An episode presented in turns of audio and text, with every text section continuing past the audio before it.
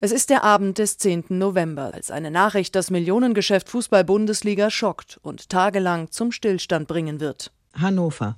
Fußballnationaltorwart Robert Enke ist tot.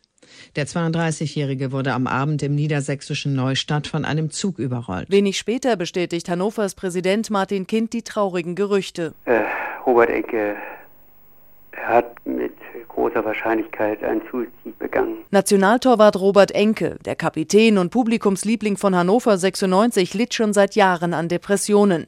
Das erklärt seine Witwe Theresa am nächsten Morgen, als sie auf eigenen Wunsch eine bewegende Pressekonferenz abhält. Wenn er akut depressiv war, dann war das schon eine schwere Zeit, weil ihm auch der Antrieb gefehlt hat und die Hoffnung auf baldige Besserung und weil es natürlich auch die Schwere darin bestand, das Ganze ähm, nicht in die Öffentlichkeit hinauszutragen, aus Angst, seinen Sport, unser Privatleben und alles zu verlieren. Während die Republik vor Theresa Enke den Hut zieht, steht Fußball Deutschland unter Schock. Die Nationalmannschaft um Oliver Bierhoff erreicht die Nachricht in der Vorbereitung auf das nächste Spiel. Sie waren nicht im Kreis dabei so wie ich jetzt fühle, fühlen auch die Spieler.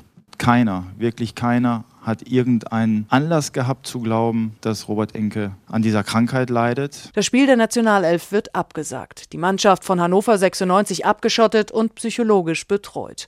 Ein spontaner Trauergottesdienst in der überfüllten Marktkirche in Hannover wird live im Fernsehen übertragen. Ganz Deutschland hört dabei den Appell von Pastorin Margot Käßmann. Wie traurig ist es, dass jemand nicht wagen kann, über Depression und Krankheit zu sprechen, weil unsere Gesellschaft das als Schwäche ansieht.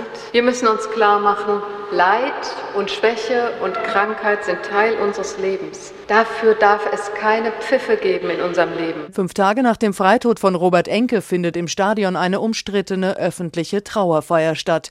Der Sarg im Mittelkreis, fast 40.000 auf den Rängen, darunter auch der damalige DFB-Präsident Theo Zwanziger. Fußball darf nicht alles sein. Denkt auch an das, was im Menschen ist, an Zweifeln, und an Schwäche. Fußball ist nicht alles. Als der Sarg aus dem Stadion getragen wird, machen die Fans auf den Rängen das, was sie immer tun, wenn einer ihrer Fußballer den Platz verlässt. Sie applaudieren. Nur diesmal ist es ein Abschied für immer. Robert Enke wurde nur 32 Jahre alt.